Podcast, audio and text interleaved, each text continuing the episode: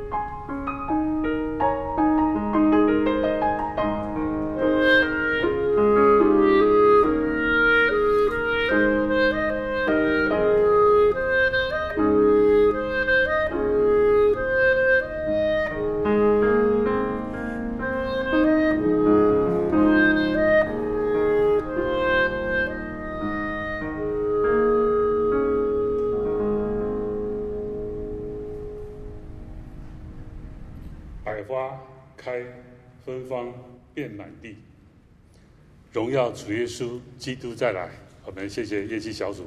底下我们一起来看今天的信息经文，记载在《使徒行传》的二十四章十到二十三节。请弟兄姐妹仔细的看，容我来读《使徒行传》二十四章第十节。徐福点头叫保罗说话，他就说：“我知道你们在这国里断事多年，所以我乐意为自己分数。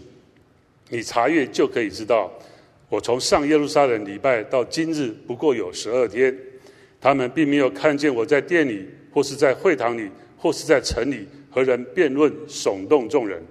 他们现在所告我的事，并不忍对你证实了。但有一件事，我向你承认，就是他们所称为异端的道，我正按着那道侍奉我祖宗的神，又信合乎律法和先知书上一切所记载的，并且靠着神盼望使人无论善恶都要复活。这就是他们心里自己也有这样的盼望。我。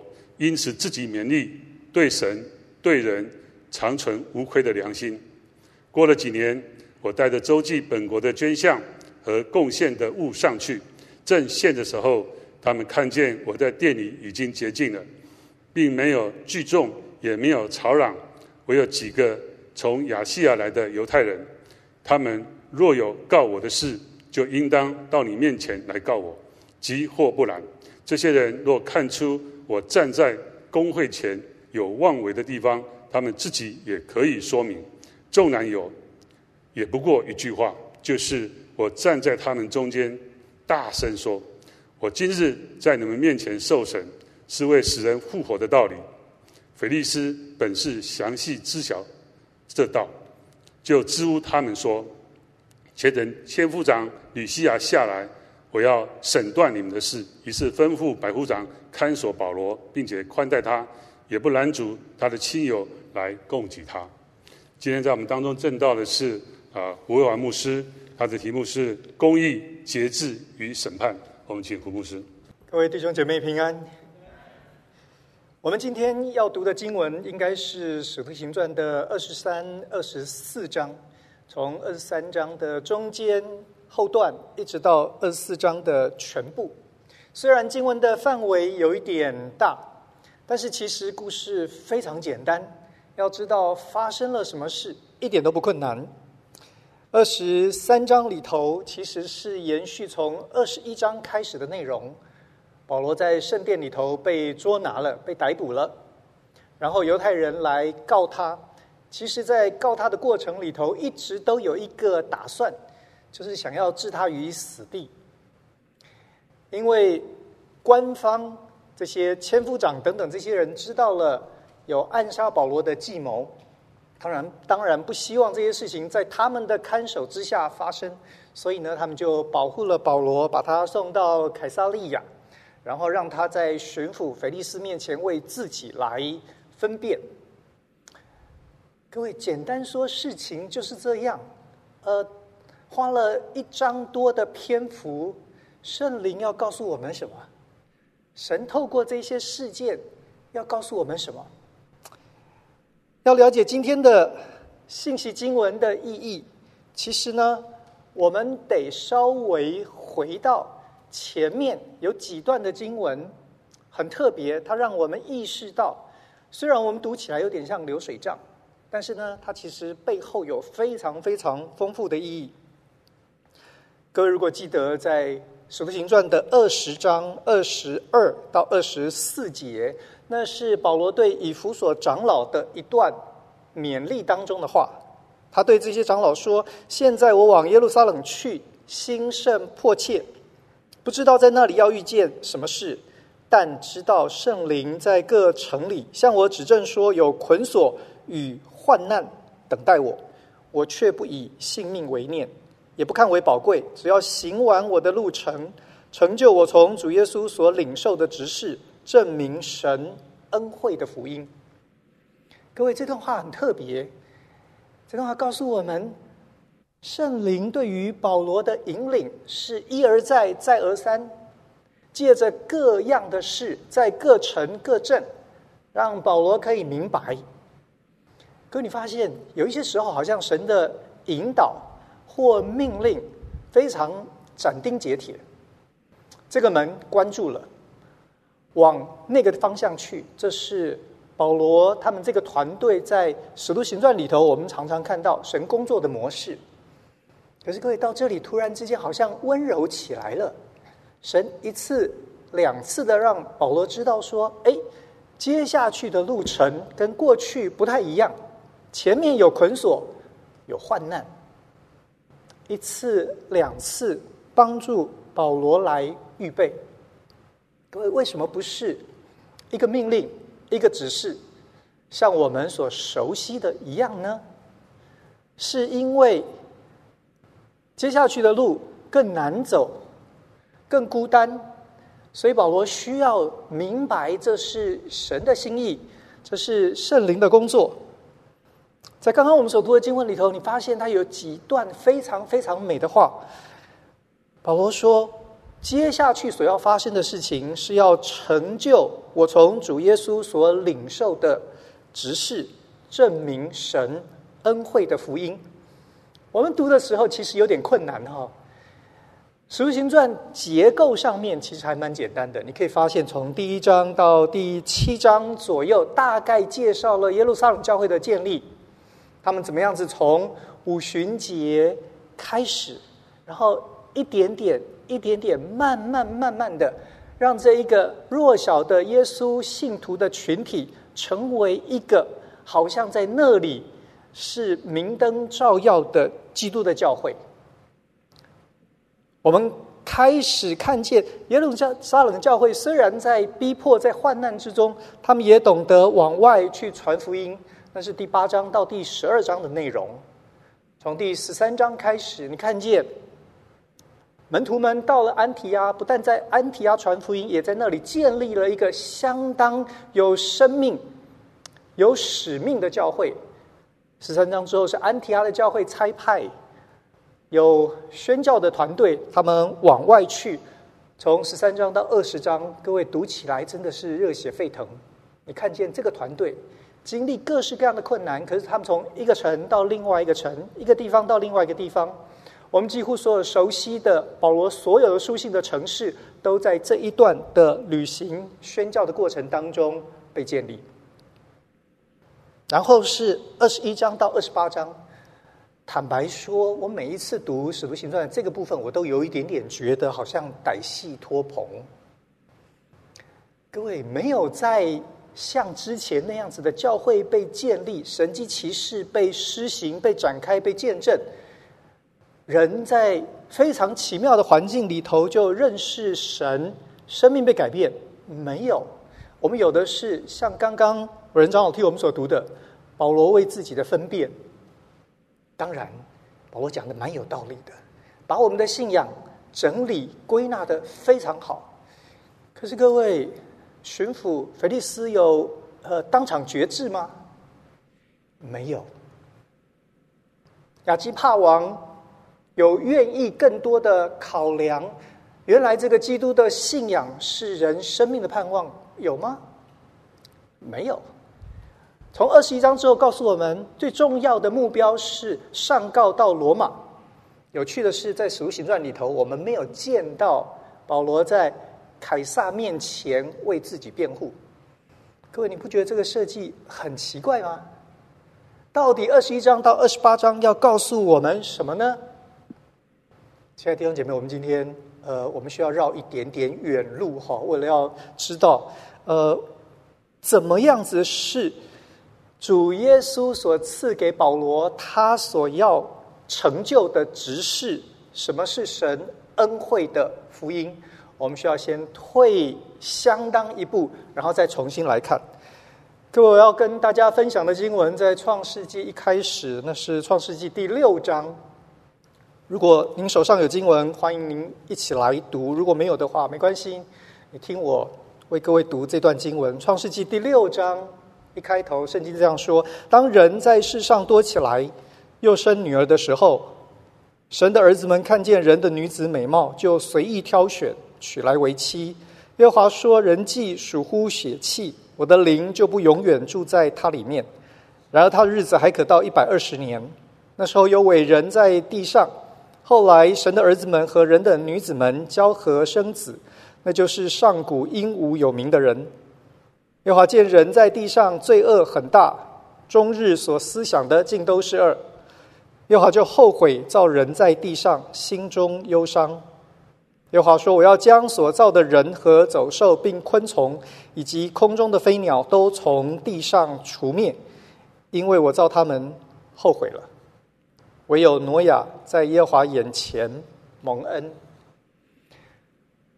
对大部分的弟兄姐妹来说，这段经文的故事呃不太陌生。虽然很多人在理解这段故事上面碰到一点点的困难，我们不太晓得这个神的儿子跟人的女子到底是怎么回事。在教会的传统里头，有相当长的时间。有蛮大一部分的人，他们怎么理解这段经文呢？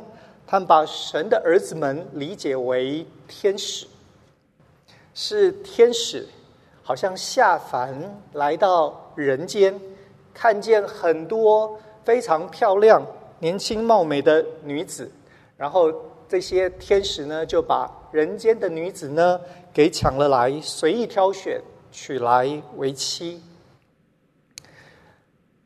各位，这个说法有一个好处，它的好处在于，它好像解释了为什么这里他们生下来的是所谓上古英武有名的人。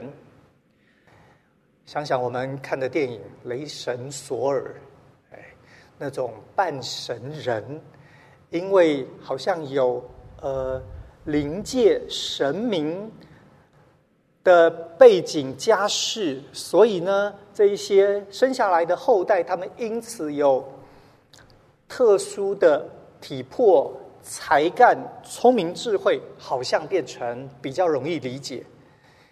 可是这个解释呢，它有很多呃问题，它解决了一个问题，但是呢，它产生了非常多的问题。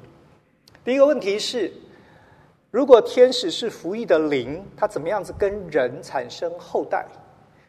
所以我们好像必须要假设，先要有灵成肉身的观念，大概就是所谓新约里头的道成肉身的观念，不是吗？我不知道我们当中有多少信徒，我们愿意放弃道成肉身是人类历史当中的第一而且唯一。如果你要接受这里是天使。那他就必须要取得一个人的身体，不然怎么办呢？所以第一个问题其实是有关灵成肉身、道成肉身的问题。第二个问题是，在这里这件事情之后，在刚刚所读的经文里头，已经告诉我们，因为神的儿子们随意挑选娶来为妻，这样子的滥用权力，这样子的。为所欲为，靠着他们手中的，也许是势力、武力等等，予取予求，这种非常嚣张、跋扈，眼中只有自己的行径。各位在经文里头告诉我们，神说，人在地上罪恶很大，终日所思想的尽都是恶。刚刚说的那个天使，如果神的儿子们是天使，它产生的第二个问题是：哎，这故事我们读起来应该是人是受害者，对吧？天使是加害者，可是为什么最后神是用洪水把人都给淹死了呢？神好像应该先处理灵界的嘛，是那一些天使他们胡作非为，应该是惩罚他们。而不是惩罚人类，人类在这个过程当中是受害者啊！各位，第三个问题其实是有所谓灵界的这一些，不管是天使也好，神明也好，他们可以和人产生后代的想法，其实是希腊罗马文化里头的东西，是我们常常读的罗马神话里头，在古近东完全没有这种想法。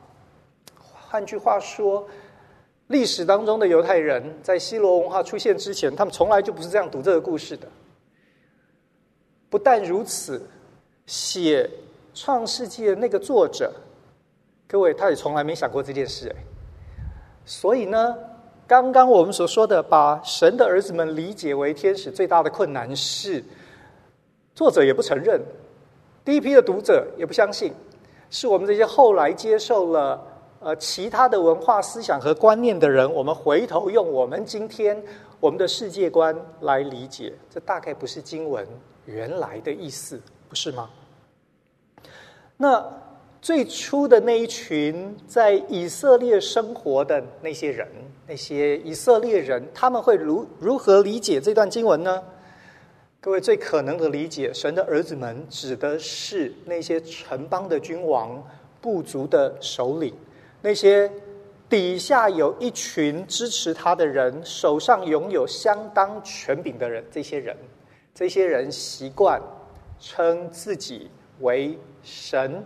神明的儿子，就像中国古代的天子，就像我们所知道的埃及的法老、巴比伦的这些所有的君王，因为希望透过他们是神神明的儿子这件事情，有君权神授的概念，所以可以支持他们的统治权力的行使可以合法，可以合理。不然你我都是人，我凭什么叫你替我去做这件事？替我去做那件事，你凭什么把你的钱给我，然后又为我卖命呢？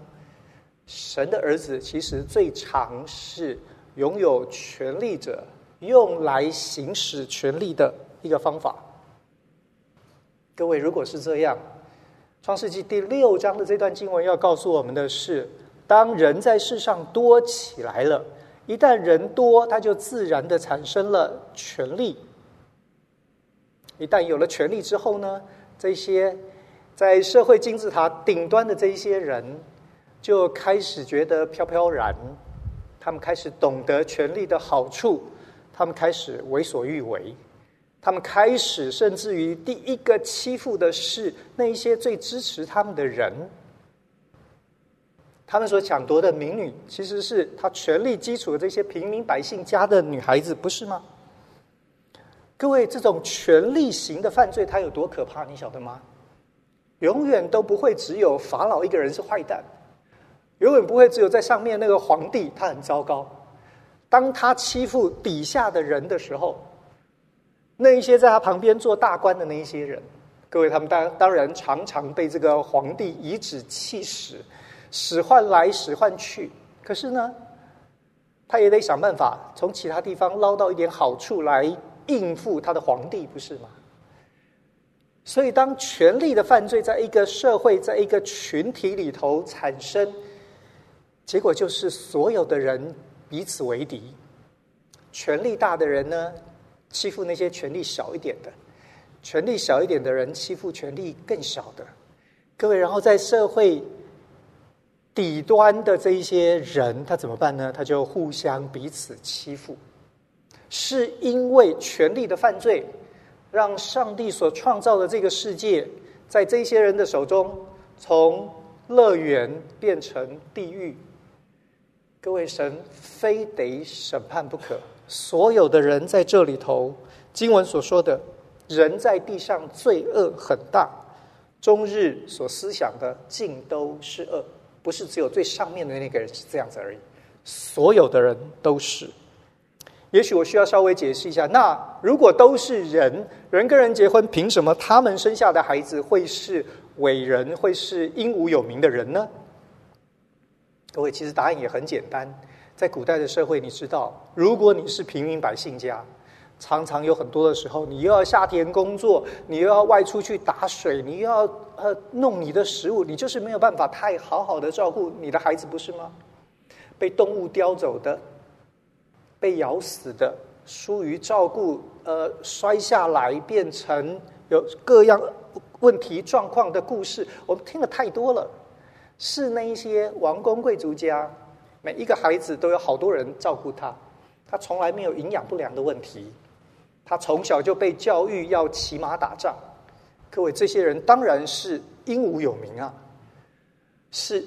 平民百姓为他们成就了天堂，让他们这一些人可以有好的家世，有好的后代传承，他们好像活在天堂乐园里头一样。可是，就是因为我所说的这个权力的犯罪，会造成所有的人都想尽办法为要生存，于是神不得不审判。当神用洪水灭了那一代所有的人，唯独留下挪亚一家，在挪亚一家出方舟的时候，经文告诉我们说，神告诉挪亚一家的人说：“我要和你们以及天上的飞鸟、地上的走兽、所有的活物立约。”各位，挪亚之约不是单单与我们立的哦，是神和所有有生命的活物所立的约。神说：“我绝不再灭绝全地。”各位。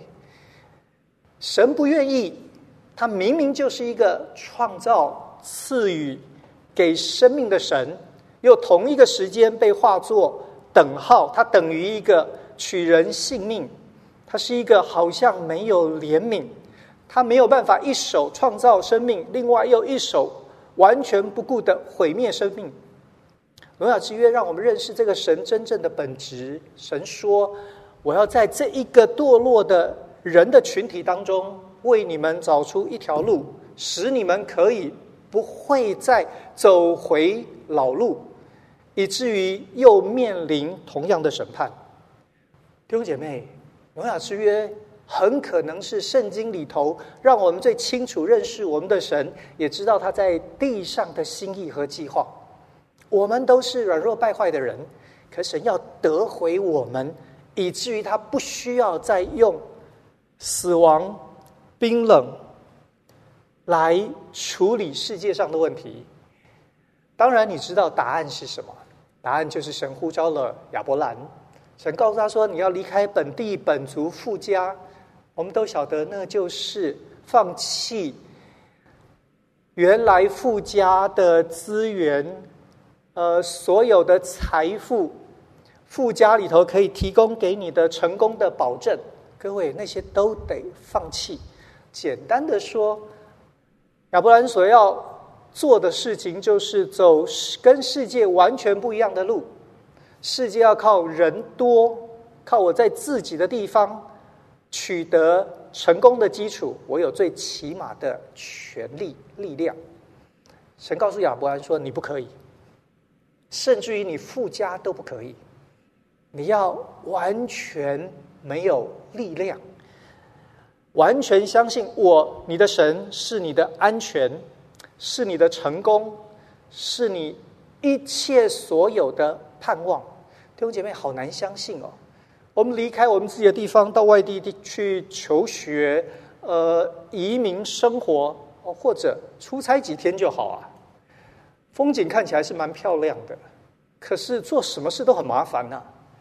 你连要买一个东西吃都不知道到哪里去，亚伯兰的人生得是这样。神呼召他走一条牺牲的路、舍己的路。神告诉我们，如果世界都是这样的人，各位，神需要审判世界吗？如果你我都是我为你想，你为别人想，我们当中会有争竞吗？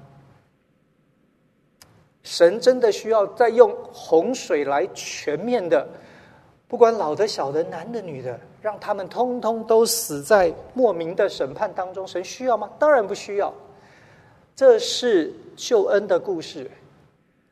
各位，在旧约里头，我们看见亚伯兰好像成功了，然后他的后代子孙们一样在那个约的基础之上跌跌撞撞，有时候好像成功，有时候好像失败。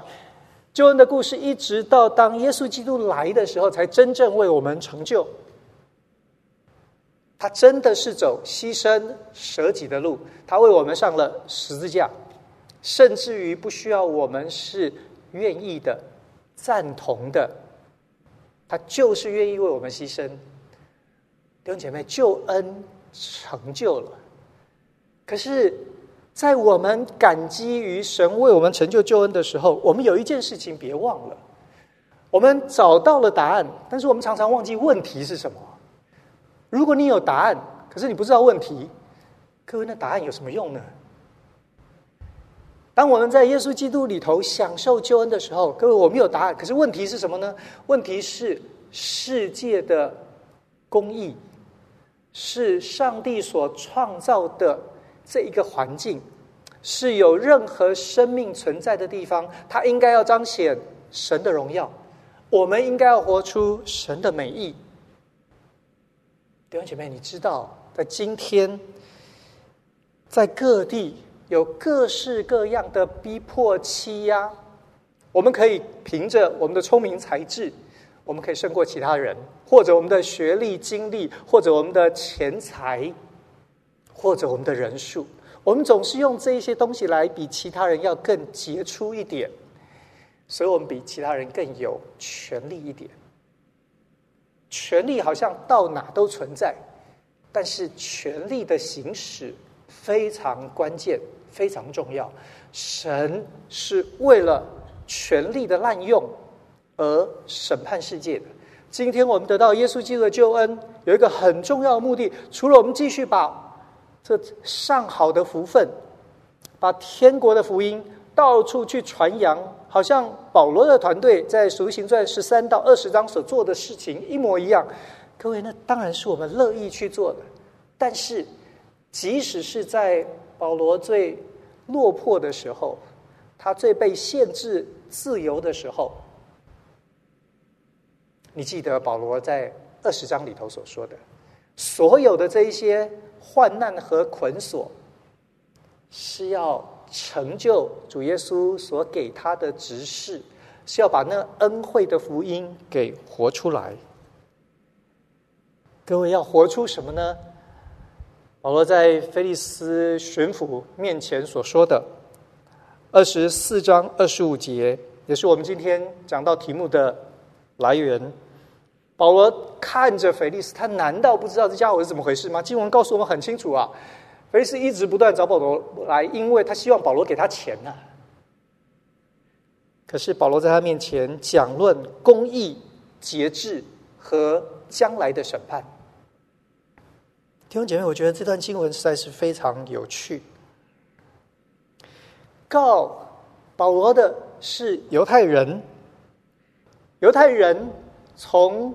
被掳之后，犹太人的思想当中有一个词汇非常非常流行，直到今天。这大概是今天全世界各地犹太人共有的美梦。用希伯来文说，叫做 Tikkun Olam。各位，这个词普及到一个程度，是有美国人开玩笑说：“请问 Tikkun Olam 翻成英文怎么说啊？”因为它其实已经变英文了，你知道吗？它被讲的太多了。Tikkun Olam 是什么意思呢？是要修复世界，让它回到原来神创造的那个样式。各位，然后是这一些人想办法要杀保罗，是这一些人在腓利斯面前，你读他们所说的话，他们拍尽马屁，他们逢迎谄媚，他们呢诬告。是这一些人在讨论 Tikkun Olam，是这些人在讨论世界要如何回到神公义的次序里头。这是罗马帝国刚刚成立的时候。读罗马史，你知道罗马的前五百年里头，尤其是前两百年是非常精彩的。历史学家称它为罗马治世或者罗马和平。可是各位，你看着那个菲利斯坐在那里。他想的就是钱什么时候来啊？你讲那么多干嘛呢？我已经给你一而再、再而三的暗示，你聪明人难道这么不懂吗？各位，这是世界所认识的公义。你看，神让保罗一个人在这个当中对抗人类历史里头两大文明，告诉我们：如果我们指望从他们身上，不管是文化或政治，找到公益、和平。我们永远没有答案，只有基督的信仰。各位，只有我们这一些知道我们在耶稣基督里头得到救恩、有答案的人，我们要回头去面对那个问题。那问题就是，所有的人都涌泉自重，所有人都拿权力来服务自己。可是我们不行，为什么不行？因为神承诺他不要再审判毁灭这地。那怎么办？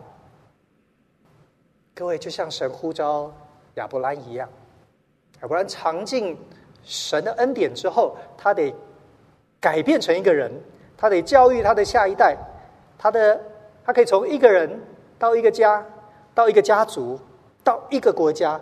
如果这个国家的人都懂得权力不是用来满足自己的。各位上帝当然不需要审判世界。如果我们这一些人，我们今天有了答案，也知道我们所面对的问题，所以我们可以活出一个不一样面对权力、使用权力的生命和生活。弟兄姐妹，不管你到哪里去，你就在那里见证了基督恩惠的福音。那是保罗所说的。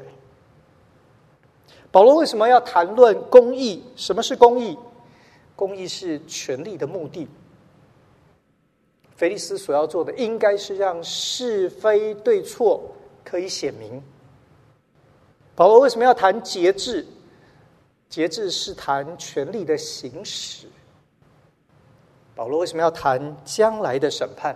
因为他告诉我们，所有我们今天手上任何一点的权利，其实都不是权利。为什么？因为有将来的审判。今天我们如果可以决定一些什么样的事情，使用一点点权利，我们都是仆人的角色，我们都是为了让人可以想到将来更大的审判。各位，其实保罗谈的就是权力，权力的目的，权力的行使，以及权力的本质。讲到权力。我想到我在神学院要毕业的那一年听的一篇讲道。弟兄姐妹，我们常常都讲，我们在教会讲长大，我们听过 N 篇道，对吧？我不知道你记得几篇哈？其实不记得，我个人觉得蛮好的。为什么呢？因为你你也不记得上个礼拜你吃什么，可是是因为上个礼拜你吃东西，所以你活到今天嘛。啊所以不记得没关系。但是呢，总有几篇是你印象深刻的。如果就我的经验来说，从小在教会长大，我听很多很多的讲道，嗯，一直到今天，我每个礼拜可能听了至少六篇、七篇的讲道。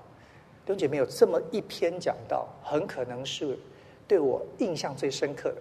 那是我神学院要毕业的那一年，在美国的神学院里头，有一些神学院它的传统呃很注重，它的毕业典礼呢分成两个部分举行。第一天的毕业典礼其实是比较家庭式的，整个学校自己庆祝。那一天的讲员，那一天的仪式的进行都非常像一个家。第二天呢是比较公开的，是所有的这些呃教会的弟兄姐妹啦、家人啦等等，从各地各方来，然后呃学位袍啦、学位证书啦等等，大部分人知道都是后面的这个。我记得那篇讲到是前一天的那个聚会，那是学校里头这个家庭，我们呃很开心，大家一起聚集，然后庆祝，呃分享我们的喜乐。那一天学校请了一个讲员，叫叫做 Chuck Colson。Chuck Colson 是谁呢？他是尼克森总统的右手。这个人呢非常聪明，非常能干。呃，非常厉害。他做尼克森的右手，替尼克森处理所有非常非常困难的问题。他扮演这个角色呢，前后大概有三年的时间。在那个时候，他不信主。OK，他是因为水水门案件最后快要入狱之前，我们学校的教教会历史的教授跟他传福音，他信主的，所以他非常像我们家里头的人。所以那天学校请他来跟我们分享。弟兄姐妹，他在因为水门案入狱之后，他在监牢里头哈，呃，有将近一年的时间，就是安静读经祷告。出狱之后，成立了监狱团契。后来，全世界的监狱事工的发展跟他有非常大的关联。他，各位，如果你是他，你来对神学生、毕业生要讲什么呢？我以为他要告诉我们监狱事工，那是他。后半辈子的最大的梦，他在那里经历了非常多非常美的事。没想到不是他那天上台，他说：“我要告诉你们的是，我觉得你们最需要知道的，却是我还不认识神的时候，我还在当所谓尼克森的右手的时候，我干的好事。”他说：“尼克森总统常常有很多的政策和法令，一旦……”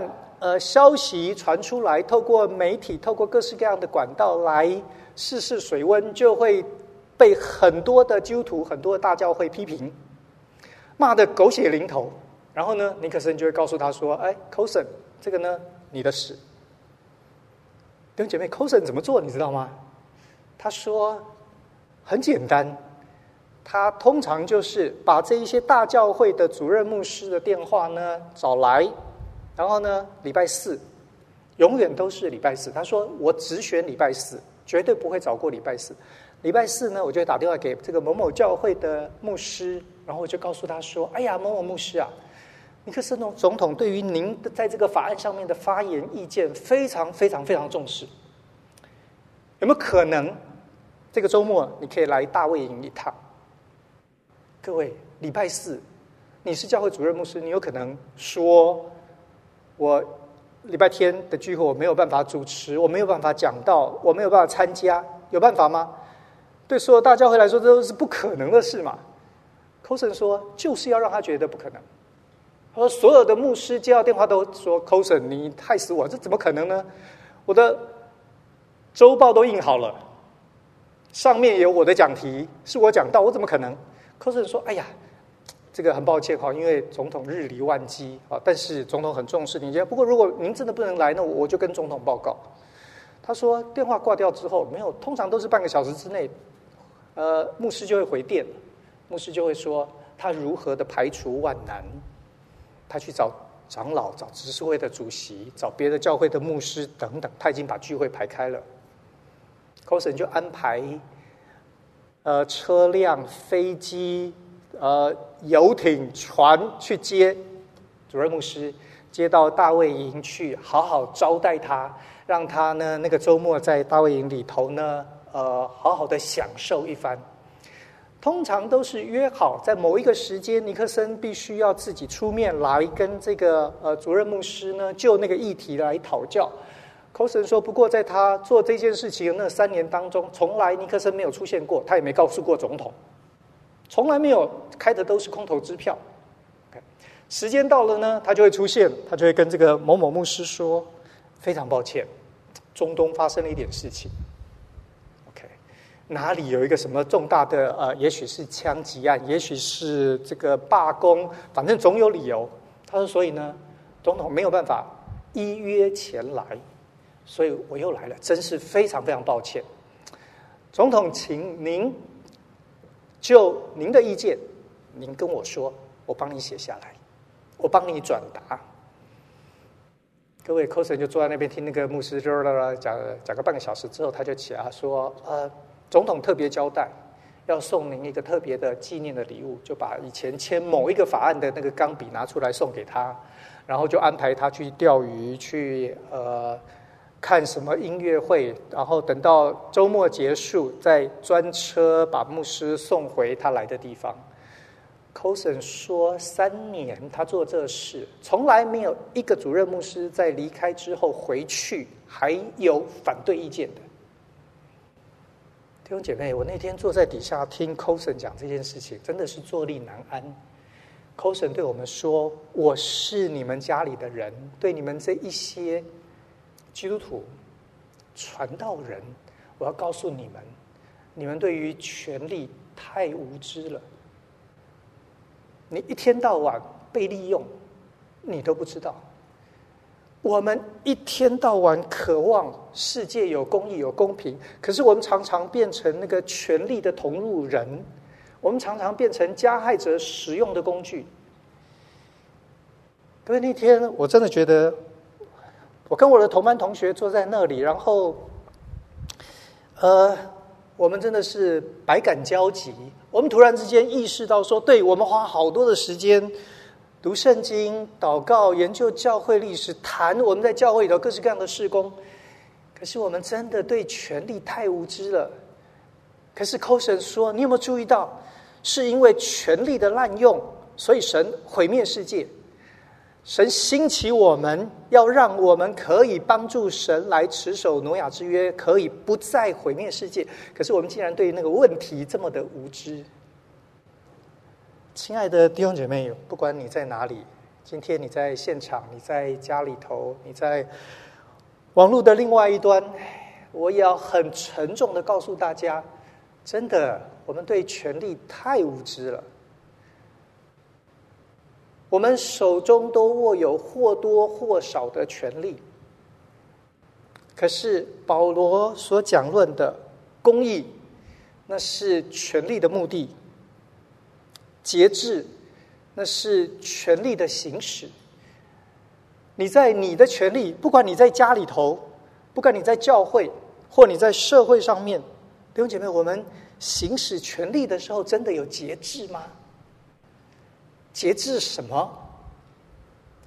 是认清权力本来就不是为我们而存在，权力的行使从头到尾都应该跟我没有关系，不然，我们大概。就像 coson 所说的，我们其实是加速了这个世界的灭亡。我们更得帮助人，所有权力的行使，要让可以看见权力有一个未来性，因为它指向更大的权柄。我们不过是仆人。弟兄姐妹，我我只有这样理解，我才可以懂为什么《使徒行传》花了二十一到二十八章，然后最后还没见到凯撒。因为每一段，你看见保罗虽然孤单一个人，可是他可以站在那里，就是一个堂堂正正，就是一个正义凛然的一个福音的见证。是靠这样子的中流砥柱，神可以不必审判世界。我们除了要把福音的影响力带到世界的每个地方，弟兄姐妹，求神帮助我们，让我们的生活形式。特别是我们从来不渴望权力，我们不依附权力，我们不去巴结权力，然后在我们自己拥有一点点的权力上面，希望你永远记得二十四章二十五节保罗所谈的这三件事，就是公义、节制和审判。弟兄姐妹，二十一到二十八章可以成为一个安慰的信息，因为我知道我们当中很多的人。你跟我一样，我们都在权力之下。没有人喜欢在权力之下，但是我们就是在权力之下。权力有时候非常逼迫人，权力让我们喘不过气来。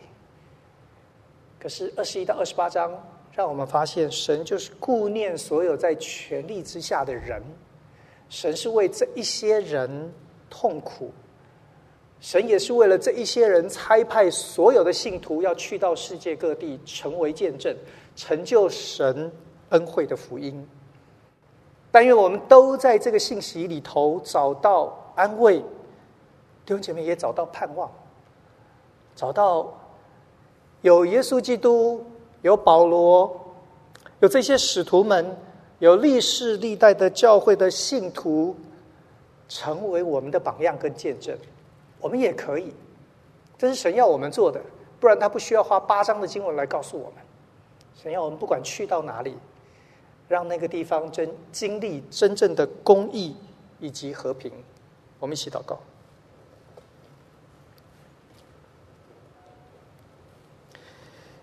谢谢主，你把世界的责任托付了我们。但愿我们不管去到哪里，耶稣基督的福音就去到哪里。耶稣基督恩惠的福音就在那里掌权做主做王，主，我们都是你的仆人。但愿我们从你所受的，我们懂得谨守公义，懂得节制自己，懂得俯伏在你这位审判全地的主面前，主叫我们的说话、行事、为人，真的成就基督。美好恩惠的福音，谢谢主，祷告靠耶稣的名，阿门。